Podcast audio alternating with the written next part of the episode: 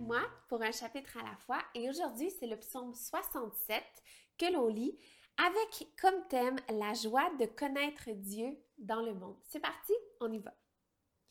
Que Dieu nous fasse grâce et nous bénisse, qu'il fasse briller son visage sur nous.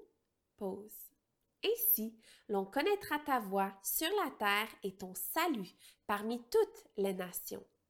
Les peuples te louent, ô Dieu, tous les peuples te louent.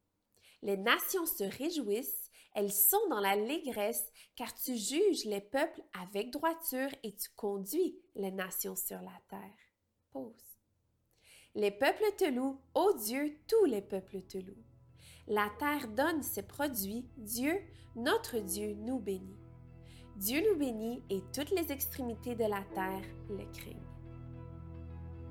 Merci d'avoir été là et j'espère que vous serez au rendez-vous demain. thank you